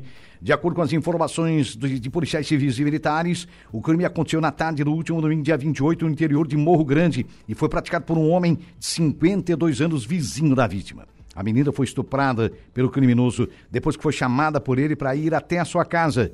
Logo que foi vítima do estupro, a criança se dirigiu imediatamente para a casa da sua mãe e contou como o crime foi praticado. Imediatamente a polícia foi acionada para atender a ocorrência e tentar localizar o autor do crime, mas o estuprador acabou fugindo. Entretanto, o criminoso acabou preso ontem, segunda-feira, dia 29, na delegacia de Ermo, onde acabou confessando o estupro. Após relatar os fatos, o homem então foi removido para a central de polícia aqui em Arananguá. É, portanto, para ser ouvido pelo delegado de plantão. De acordo com a Polícia Civil, a criança foi conduzida ao Instituto Médico Legal de Arananguá ontem mesmo e foi submetida a exame de corpo de delito.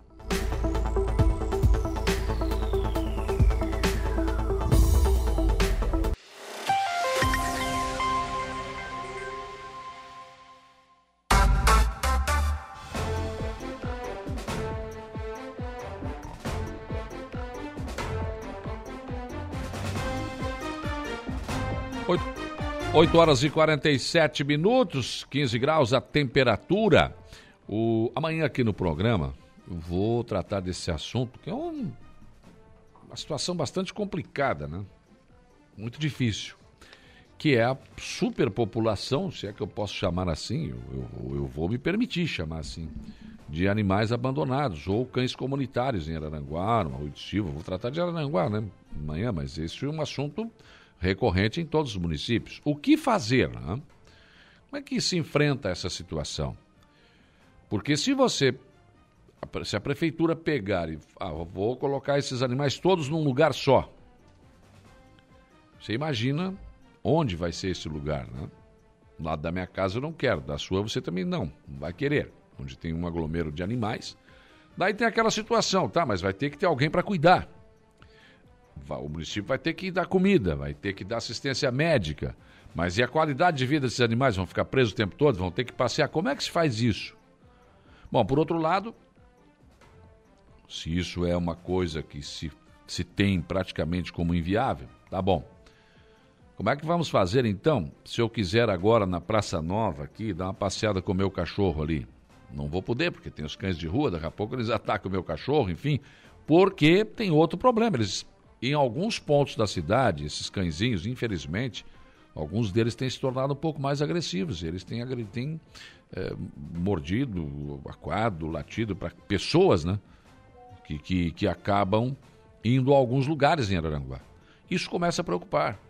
O que, que a gente conseguiu fazer até agora? Mutirões de castração mas parece que é enxugar gelo. Né? Tem cuidadores aí que tão, já estão. Não tem mais onde colocar animal. Mas vão deixar morrer, vão deixar na rua? Bom, não sei, é uma, uma coisa absurda. Campanhas têm sido feitas em relação a, a dizer, olha, informar as pessoas de que abandono do animal é crime da cadeia, pode dar cadeia. Não tem resolvido também. O que fazer? É uma situação bastante complicada, né? Então amanhã eu vou tratar desse assunto aqui, com a presença de algumas cuidadoras aqui. A vereadora Lena Pérez, que vai anunciar amanhã também, já estou antecipando aqui, uma emenda considerável para fazer mil castrações neste ano, além das castrações que a prefeitura já tem programado. Ah, parece que a castração é uma saída, mas só que isso vai demorar, vai demandar tempo ainda. Ah, até lá, como é que se. O que, que se pode fazer a respeito disso? Tem outro aspecto também, que, por exemplo, ah, o município aqui em Aranaguá resolveu, tem um lugar lá, coloca os animais, tá, tudo bem. Ah, os caras vêm de outra cidade e abandonam aqui, porque aqui eles cuidam. Então tem uma série de situações, eu, eu, eu não sei, eu não tenho uma solução para isso, mas quero discutir isso com a sociedade. Porque hoje está difícil, está muito complicado. Parece que é enxugar gelo. Quanto mais você trabalha, quanto mais você tenta resolver, parece que mais longe fica a solução. Então, aquele velho adágio popular, o Gregório, que quanto mais eu rezo, mais assombração me aparece. Parece que é isso, né? Bom dia. Bom dia, bom dia, Saulo. É situação complicada. Inclusive, a Assembleia Legislativa, ela discute né, um projeto de lei para enrijecer essas normas aí com relação ao abandono de animais, né? A gente mora na, na, na beira da BR aqui, Saulo, já até conversei muito sobre esse assunto. E ali eles acabam abandonando, eles passam com os animais e jogam para dentro do teu terreno. É. Lá em casa tem um gato com um olho machucado que a gente teve que daí é, levar no veterinário e, e tudo custa muito, é, é, complicado, né?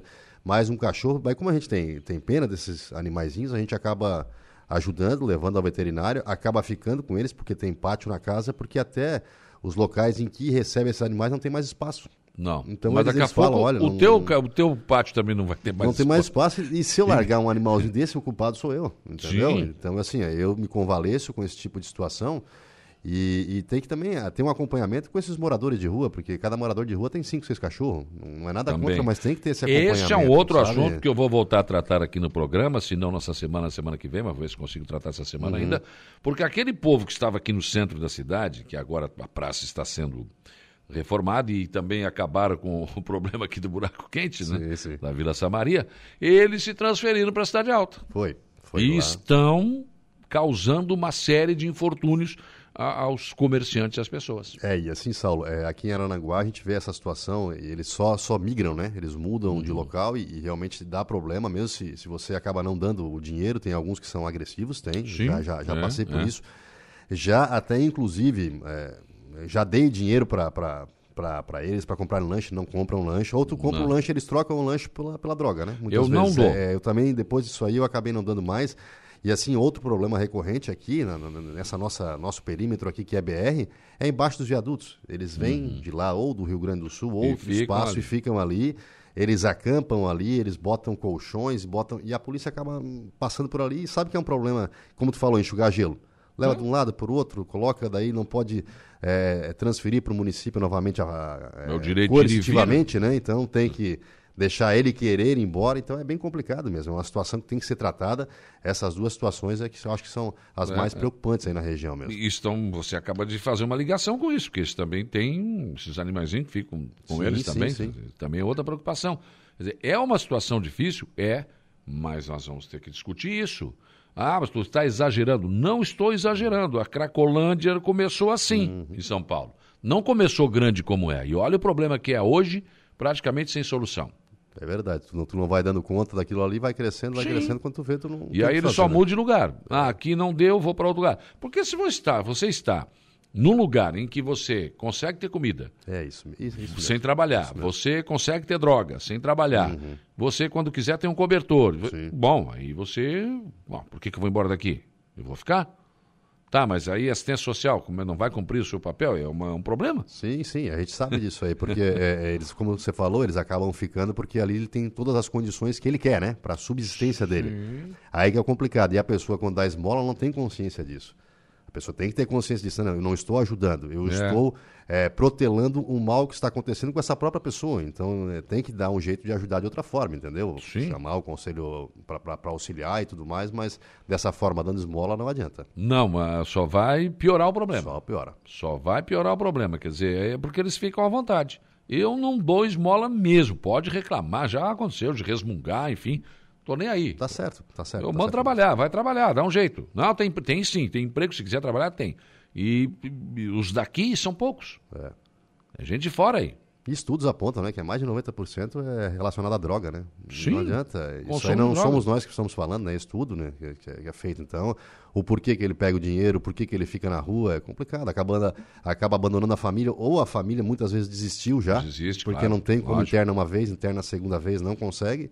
Então é. fica essa situação aí. É, sobre os animaizinhos, eu vou tratar desse assunto amanhã aqui no programa.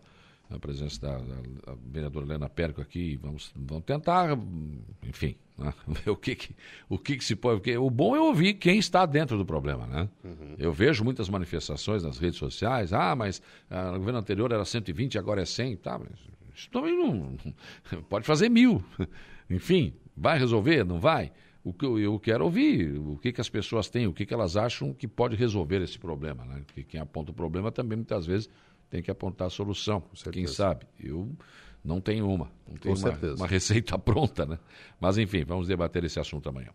Contribuintes precisam ficar atentos para não serem punidos pela Receita Federal, é isso? É isso mesmo, Salo. O prazo para a entrega do Imposto de Renda 2023 termina amanhã às 23 horas e 59 minutos. E aí deu, né? Aí acabou. Depois é, dá um bozano. Uma... 45 é, acabou. Você tem que tentar de uma outra forma, mas vai cair na malha fina. Né? Acontece é. um monte de coisa que acaba prejudicando não, o cidadão aí. Não tem acréscimo. Isso dá certo no Brasil, a gente sabe. É, isso dá. Receita não. Federal. Ah, mas, opa, para aí. Receita Federal é uma coisa que dá muito certo Não, mas aí é o tal negócio, né? Se é para o governo receber, pode ter certeza que funciona. É, não, e, e olha só, a efetividade da Receita Federal, ela consegue cruzar os dados ali Sim. e tu acaba caindo na malha fina muitas vezes até por um erro que tu coloca na, na, na tua declaração, não por intenção, mas é questão de, de, de reais ali, sim, acaba sim. caindo. Então Cai. é muito, é muito, aí isso vai dar certo. Isso é um certo. problema. Muito bem, notícia da hora com Gregório Silveira e eu vou para o intervalo e depois desse intervalo eu volto com a sequência do programa quando eu vou conversar aqui no programa com o deputado estadual do Podemos, Camilo Palhoça, que esteve em Aranguá e está trazendo duas emendas para a nossa cidade. Notícia da hora. Oferecimento: Giasse Supermercados, Laboratório Bioanálises, Civelto Centro de Inspeções Veicular, Lojas Colombo, Rodrigues Ótica e Joalheria, Mercosul Toyota e Bistrô e Cafeteria, Hotel Morro dos Conventos.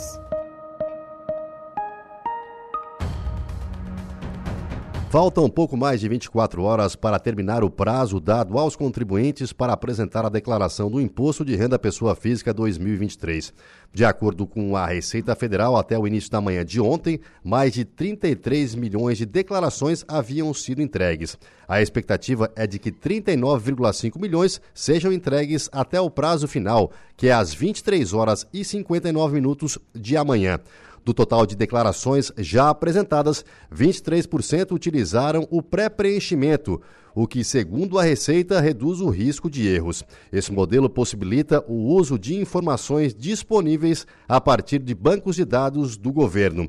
O fisco, no entanto, alerta que todas as informações devem ser checadas e validadas pelo contribuintes antes do envio. O preenchimento e a entrega podem ser feitos por meio do programa Gerador de Declaração relativo ao exercício 2023, que está disponível para download no site da Receita Federal por meio do serviço online Meu Imposto de Renda pelo portal ECAC e pelo aplicativo para tablets e celulares. Quem usar a declaração pré-preenchida ou optar por receber o valor de restituição por meio da chave Pix, desde que seja o CPF do cidadão, terá prioridade no recebimento da restituição, sempre respeitando, é claro, as prioridades legais, como idosos, professores e pessoas com deficiência. O pagamento das restituições foi dividido em cinco grupos mensais até 29 de setembro, de acordo com a data de entrega da declaração. Eu sou Gregório Silveira e esse foi o Notícia da Hora. A informação de credibilidade. Dia a dia. 9 horas e 12 minutos, 9 e 12. Vamos em frente nas informações e discussões do dia a dia. Manhã de terça-feira, temperatura em 16 graus, sol presente aqui na região sul do estado de Santa Catarina. Vamos em frente agora conversando no programa com o deputado estadual do Podemos, Camilo Martins, que é mais conhecido como Camilo Palhoça, até por ter nascido em Palhoça e ter sido prefeito desse município. Prazer em conversar com o deputado Camilo, bom dia. Bom dia, um prazer imenso estar mais no, conversando com vocês aí da Rádio de Araranguá, do extremo sul de Santa Catarina. O senhor esteve aqui na, em Araranguá, onde conversou aqui com o Anísio, todo o Anísio Prêmio, o pessoal aqui. E, enfim, qual foi a sua impressão do município e, pelo que eu sei, o senhor está destinando emendas para o nosso município, deputado? Isso mesmo, tivemos aí sexta-feira fazendo uma rodada de visitas, mais em especial agradecimento pelo, apoio que nós recebemos na última eleição como deputado estadual, fiz quase 700 hum. votos na cidade de Araranguá, também passamos por Balneário Arroio do Silva, é, onde também fomos agradecer e fomos levar algumas emendas parlamentares. O Anísio foi um grande parceiro, um amigo, e levamos 450 mil reais em emendas parlamentares para a cidade de Araranguá e também 450 mil reais para a cidade de Balneário Arroio do Silva. Sim, sim. Agora é evidente que o, a sua campanha é, ela, ela fica mais aí na região da Grande Florianópolis, é isso? A nossa base é a Grande Florianópolis, mas nós tivemos uma votação é, de Garopaba a, a, Passos de Torres, quase 8 mil votos. Nós fizemos uhum. uma campanha também muito forte na região sul do estado. Por isso, o meu compromisso com a região sul do estado, onde tivemos muitos apoios e agora nós estamos passando para ouvir as reivindicações é, da região, falar com, com as lideranças é, de Araranguá e região. Estivemos visitando a Polícia Civil, a Polícia Militar, o Corpo de Bombeiros. Tivemos uma reunião com os moradores do Alto Feliz, onde levamos algumas emendas, e através dessas nossas visitas, onde agradecemos, também ouvimos as reivindicações e fomos levar algum apoio. Essa é uma função é, do parlamentar. A gente tem sim muita força aqui na região da Grande Florianópolis em, em, em, votos, mas também não podemos esquecer que somos deputados de toda Santa Catarina. Com certeza. Me conta um pouco, até para as pessoas que não conhecem o deputado Camilo, né? Como é que é, foi a sua, sua trajetória política? O senhor foi prefeito de Palhoça? Eu, com 32 anos, fui candidato a prefeito na cidade de Palhoça, me elegendo na primeira eleição, fui à reeleição em 2016, me reelegi e terminei o mandato em 2020 e em 2022 fui candidato a deputado estadual, onde me elegi pela primeira vez e estou lá no Parlamento Catarinense é, com algumas bandeiras, que é a defesa da mobilidade, a melhoria do transporte integrado, ser é, um deputado muito atuante nos municípios e defender que o governo do estado seja muito municipalista, porque eu sempre digo que as pessoas vivem é nas cidades, então o governo do estado, por ser um pouco distante, eles têm que tentar ser o mais próximo possível. Essas nossas bandeiras que estamos lá defendendo, é, deixando aberto o gabinete número 10 é, para todos os cidadãos catarinenses que queiram lá conversar com o deputado Camilo. Deputado, o, a Palhoça tinha obras conveniadas via Pix com o governo anterior, não?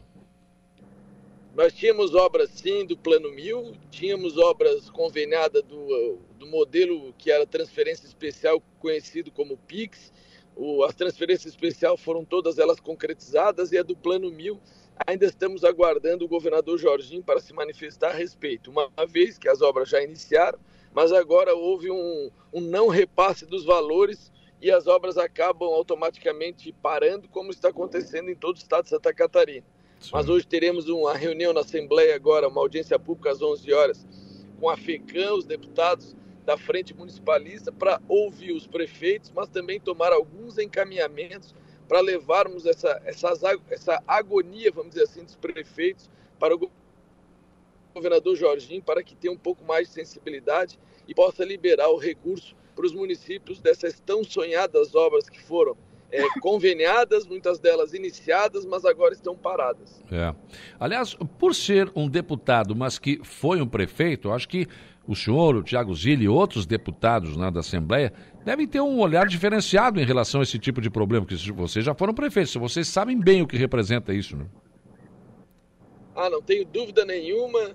É, o fato de ser prefeito, além de trazer uma bagagem muito grande é, para a vida da pessoa que assume um cargo dessa importância, mas ele facilita na sensibilidade junto o atendimento para com os prefeitos, porque a gente sabe da dor deles, sabe como é que funciona e é esse desejo de estar à frente hoje, lá na Assembleia Legislativa, de ajudar ao máximo os prefeitos, fazendo a interlocução com o governo do Estado.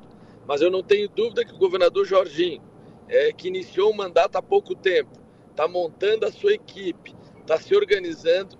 Eu acredito que tão logo ele vai começar a fazer a transferência desses recursos, porque são obras necessárias, obras, muitas elas esperadas há muitos anos, e a sociedade principalmente aqueles moradores lá dos, dos locais onde a obra está acontecendo, esperam de forma ansiosa. Mas eu sou muito otimista, eu acredito que com o passar dos dias, o governador Jorginho vai ter essa sensibilidade, vai começar a fazer a liberação desses recursos para as obras, sejam retomadas e ao final delas inauguradas.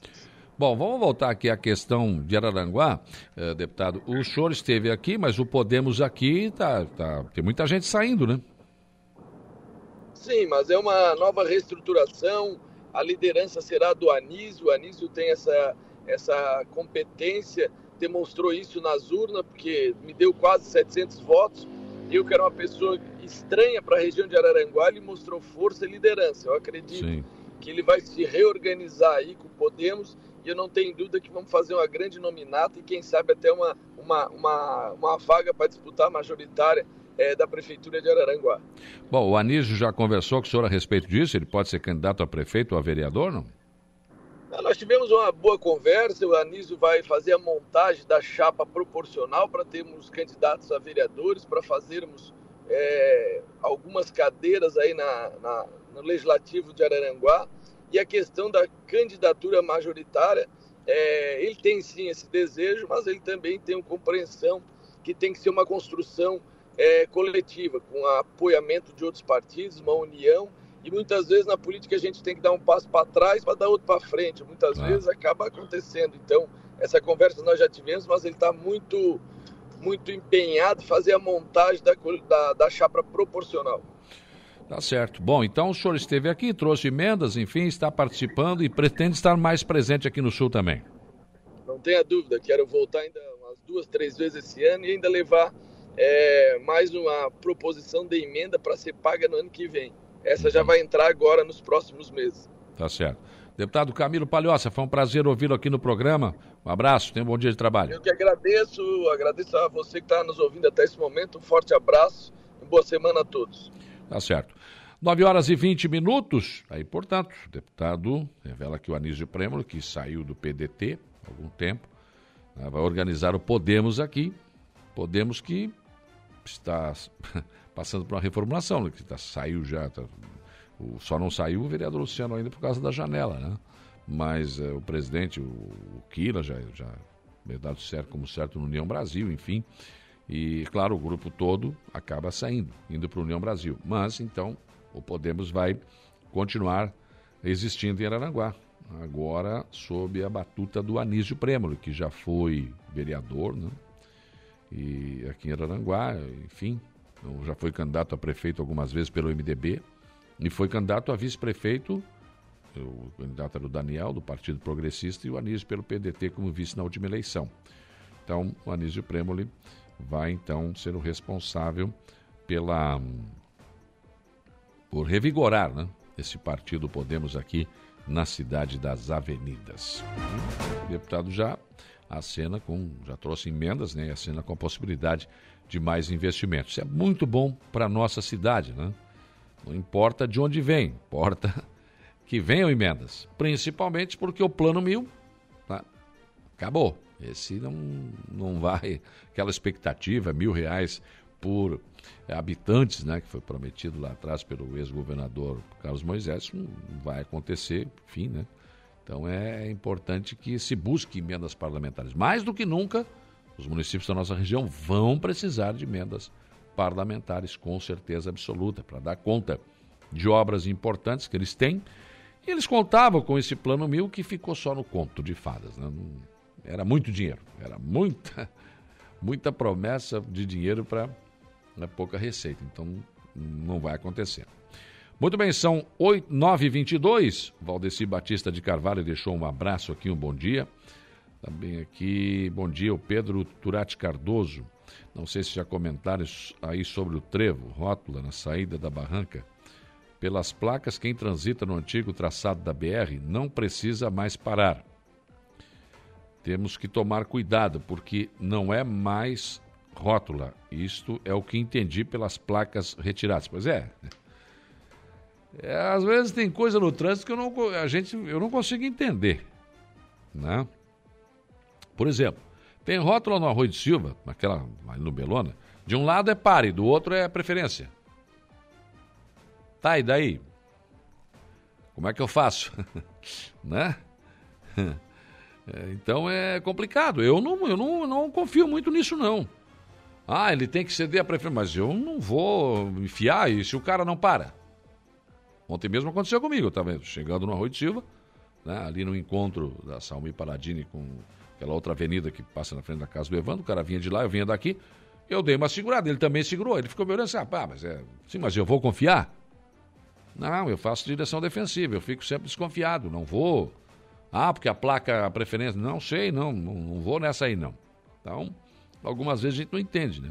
Eu nunca entendi também uh, por que é que os autoescolas chegavam sempre ensinando o, condutor, o aprendiz, para nas rótulas porque estava escrito pare, né?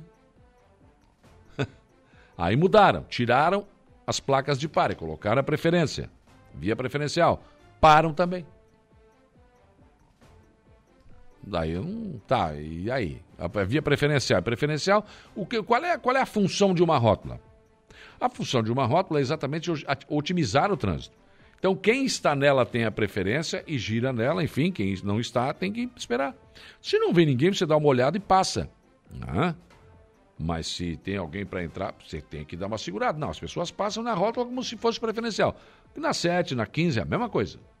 Quer ver esses entregadores de moto? Eles passam a pau. Vou usar aqui um aranguaês mesmo, né? A pau. Não querem nem saber, passo direto. Então é isso. Eu não vi ainda a mudança que foi feita no trevo aí, da barranca. Mas a preferência era de quem estava na rótula. Né? No antigo trecho da BR-101. Vou dar uma olhada, o Pedro Durante Cardoso, para ver o que aconteceu lá. Bom dia aqui também, do nosso mano do táxi, né, que também já deixou um bom dia aqui no nosso WhatsApp, conversando conosco. O Geraldo Leandro, parabéns ao nosso deputado Camilo Martins pelas suas ações aqui no Sul. Também aqui. Também aqui o Zenaide Pires. Bom dia, Saulo. Os cachorros estavam brigando em cima dos canteiros de flores. Pois então, isso é mais um, é mais um problema, né? É mais uma situação é, que acaba complicando isso. Eu vou tratar desse assunto amanhã aqui no dia a dia, tá bom? Vamos tratar sim desse assunto que realmente preocupa a todos, né? É uma situação não, sabe o que fazer com os animaizinhos, mas em alguns casos eles estão, estão apresentando sim alguma série de problemas aí. Né? Muito bem, são 9 e 26 eu vou para o intervalo. Depois do intervalo tem informação de polícia com Jário Silva e a transição para o estúdio 95.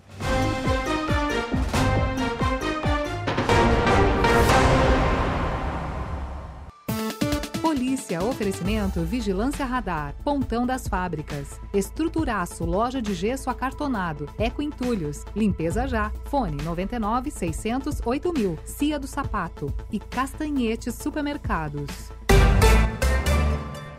9 horas e 38 minutos, Jairo Silva, informação de polícia. Olha, pois não, Saulo, é farmácia e também padaria são alvos de arrombamento e furto em Balneário Gaivota, hein? Um dos crimes foi registrado pelas câmeras de segurança do estabelecimento, foi por volta de duas horas da madrugada de ontem, segunda-feira, dia 29. O autor do furto invadiu uma farmácia em Balneário Gaivota e furtou o dinheiro que havia no caixa da empresa. Durante a prática do furto, o alarme do estabelecimento comercial disparou e mesmo assim o ladrão se apressou então para furtar o dinheiro e fugir em seguida. Para dificultar a identificação, ele colocou o capuz do moletom. O montante que foi furtado no interior da farmácia não foi mencionado. Também por volta de duas horas da madrugada de ontem, uma panificadora também foi alvo de furto. Após arrombar o estabelecimento em Balneário Gaivota, o autor do crime furtou 350 reais em dinheiro e 50 picolés que havia no freezer da panificadora, fugindo em seguida. A Polícia Civil investiga os dois furtos e tenta identificar, nesse caso, os autores dos crimes.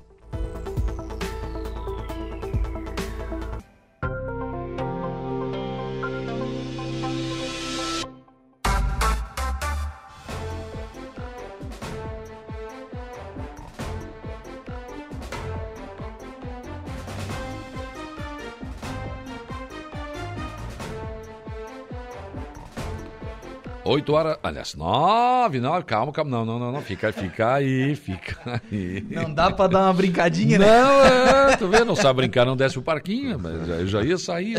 Não, fica aí, fica aí. Bom dia. Bom dia. Oito. Ó, de novo. De novo, oito, rapaz. Horário, qual, da, qual, qual país? Qual país, uma hora menos? 8 horas, lá na... 9h41. Em algum lugar do mundo, 8 horas e pouco, né? Aliás, aqui na rádio a gente está sempre dando a hora certa, né? Informa a hora certa. Eu queria ver um informa a hora errada. Não vendo. Mas tem, a hora certa, enfim. Às vezes a gente erra também, né? É, às vezes, às vezes informa a hora certa, o cara vem 13 graus. Ah, já aconteceu! Já. já aconteceu! Não comigo. Foi sim. tu acha que eu vou entregar os meus erros? Foi, aqui, ó. Foi aqui, ó. Não, não, foi lá, foi lá, foi lá. Não, eu fiz também. Foi lá? Já. Ah, é? Eu estava vindo do corredor e eu não lembro. Que, eu não sei se foi o Igor ou foi o Kelvin. Ó, falou um negócio lá, não entendi direito. Eu achei que era a hora certa. Sim. Abri o microfone. Não, achei que era a temperatura. automático. Temperatura, né? e era a hora certa. Informa a hora certa e eu 13 graus. é. Tu acha que eu vou entregar os meus erros? Não, entregar os erros dos não, outros. Se fosse falar e fez igual, né? Não. Não? Não. Ah, né? Jura que nunca. Oi, não, que eu, não que eu lembre. É. não vem de garfo Não que eu lembre. Sopa, né? Uhum. Eu posso ter errado a hora na temperatura. A temperatura na hora nunca. Coisas mais graves eu erro. Agora, isso aí não. Ué. Não é? Estão pensando o quê? Ó, o José, é José Borges Elias do Jardim Cibeles, que a rótula do Mato Alto também retiraram as placas e mudaram a sinalização. É, da Barranca e do. E, oh, até que enfim. também. Mas o que, que foi mudado? Eu não vi. Eu não, não, não sei, eu estou imaginando que é, tiraram a preferência das rótulas. É, eu acho que sim. Até que enfim. Por quê? Cara, a quantidade de colisão traseira que a gente tem na, no antigo traçado da BR-101 por conta disso é, é porque a BR, grande. quem vem da BR tem que porque parar. O que acontece? Sim. Tu tá, tu tá na BR, tá ali na antiga BR, aí tu para nas rótulas. E às vezes o de trás esquece que Não tem que parar para. também. Ele vem. É. E aí na rótula tu tem que dar a prioridade, a preferência para quem tá na rótula, porque tem a placa de dar preferência. Então é isso. Mas quem Eu deve tô- ter mudado é o DENIT, porque dizer, ali não é. É, é. Não é, do nosso. Quer dizer, eu tô imaginando que é isso, né? É, Eu não, não quando eu passei de manhã, aliás, eu vou continuar parando, porque pelo sim, pelo não, a gente para. Ah, eu faço direção defensiva, eu fico olhando, tô na minha preferencial, mas eu não me fio, não. não, não, não, não, não dá. Não, não, dá. o cara mete o bico ali, eu já. Pé já vai perto do Segura. freio. se- Não, para aí. É melhor parar do que se Ah. incomodar depois. Então, ah, não, porque a preferência é minha, tá? E daí, se bater, dá aquela confusão toda, não adianta nada. Tem preferência, eu tenho razão. Eu não quero ter razão, eu quero não bater. É. Mas assim, acho que é uma, na minha opinião, uma medida acertada. Se, é, se é isso. Tu uma- é a favor? Sou. Ah, então eu sou contra. Ó. Ah, Então, eu não, sou- então não vai dar certo. Ah, então não. sou contra. Ah, então sou Possivelmente vai dar não mais vai dar acidente. certo, só a medida que não tinha que ser adotada. enfim. Não, isso aí, isso aí isso é, engra- isso é engraçado. Teve uma época na Câmara que teve indicação num ano fa- pra preferência ser de quem tá na rótula e no outro ano teve pra ser preferência de quem não tá na rótula. Meu Deus. Ah, o problema é esse, que aqui, as no, duas? aqui no centro de Aranaguá, a preferência é de quem está na rótula. Aí Sim, chega lá e é ao contrário, daí isso pode Mas aqui no problema. Becker não é. Mas aqui no Becker é diferente, né? Uma rota bem maior, né? Bem... Mas é uma rótula. É, mas é bem maior. Tem aquele recuo ali para tu entrar. Então, ela, ela é diferente. Ela não é igual essas daqui da Não, não é igual, mas ela é uma rótula. Tem uma visibilidade também invejável, enfim. Né? Fui bem, né? Então tá. Nós estamos discutindo na conversa do dia, não é aqui. Invejável. Os especialistas em rótula, né? Tá. Não, É, Ah. daqui a pouco O Xavier vai nos ligar daqui a pouco. Daqui a Rapaz, pouco. me ajuda no negócio aqui. É, na, na- no relógio de sol. Ah, tu tinha que. Meu Deus do céu, que coisa. Eu vou te contar. Tá bom, então. O que é que nós temos para hoje no Estúdio 95? Conversar com o prefeito de Meleiro, Eder Matos, uma iniciativa bem interessante lá em Meleiro, é, de coleta de, de rejeitos, né, de, é, de rejeitos e entulhos. Hum. Né? O município está oferecendo big bags, né, umas sacolas grandes, aí, pro, aí o pessoal coloca rejeito, Big entulho. Bags, é, no Meleiro. Os caras vão saber bem o que é Big Bag no Meleiro. Ah, Uma sacola grande. Daí aí a prefeitura faz, é, recolhe esse lixo. Em compensação, se o cara botar resto de entulho na frente de casa, aí é multa. Então, pelo menos está ofer tá oferecendo o serviço, né? Para fazer essa coleta. Também vamos trazer as informações da sessão de ontem da Câmara de Vereadores de Maracajá, que aprovou a revisão da emenda da lei orgânica e também aprovou a concessão de benefício fiscal para uma empresa que está se instalando no município. Muito bem, o Lucas assume a partir de agora. Eu volto às 18h30 na conversa do dia. Bom trabalho. São 9 horas e 46 minutos. Nós vamos agora ao Notícia da Hora, Gregório Silveira. Qual será o seu destaque? Porto de São Francisco do Sul recebe habilitação para exportar milho à China. A seguir tem mais informações no Notícia da Hora. Notícia da hora. Oferecimento: Giasse Supermercados, Laboratório Bioanálises, Civelto Centro de Inspeções Veicular, Lojas Colombo, Rodrigues Ótica e Joalheria, Mercosul Toyota e Bistrô e Cafeteria, Hotel Morro dos Conventos. O terminal graneleiro de Porto de São Francisco do Sul recebeu habilitação do Ministério da Agricultura do Brasil que permite embarque de milho para a China. A certificação feita pelas autoridades brasileiras em parceria com a China garante que o terminal portuário atende a todos os requisitos sanitários e aos padrões de qualidade exigidos pelo país asiático e cumpre exigências como quarentena, transporte, armazenamento e processo adequado do cereal. A China começou a aceitar embarques brasileiros do milho no final do ano passado, após o aumento das tensões com os Estados Unidos, seu principal fornecedor do grão.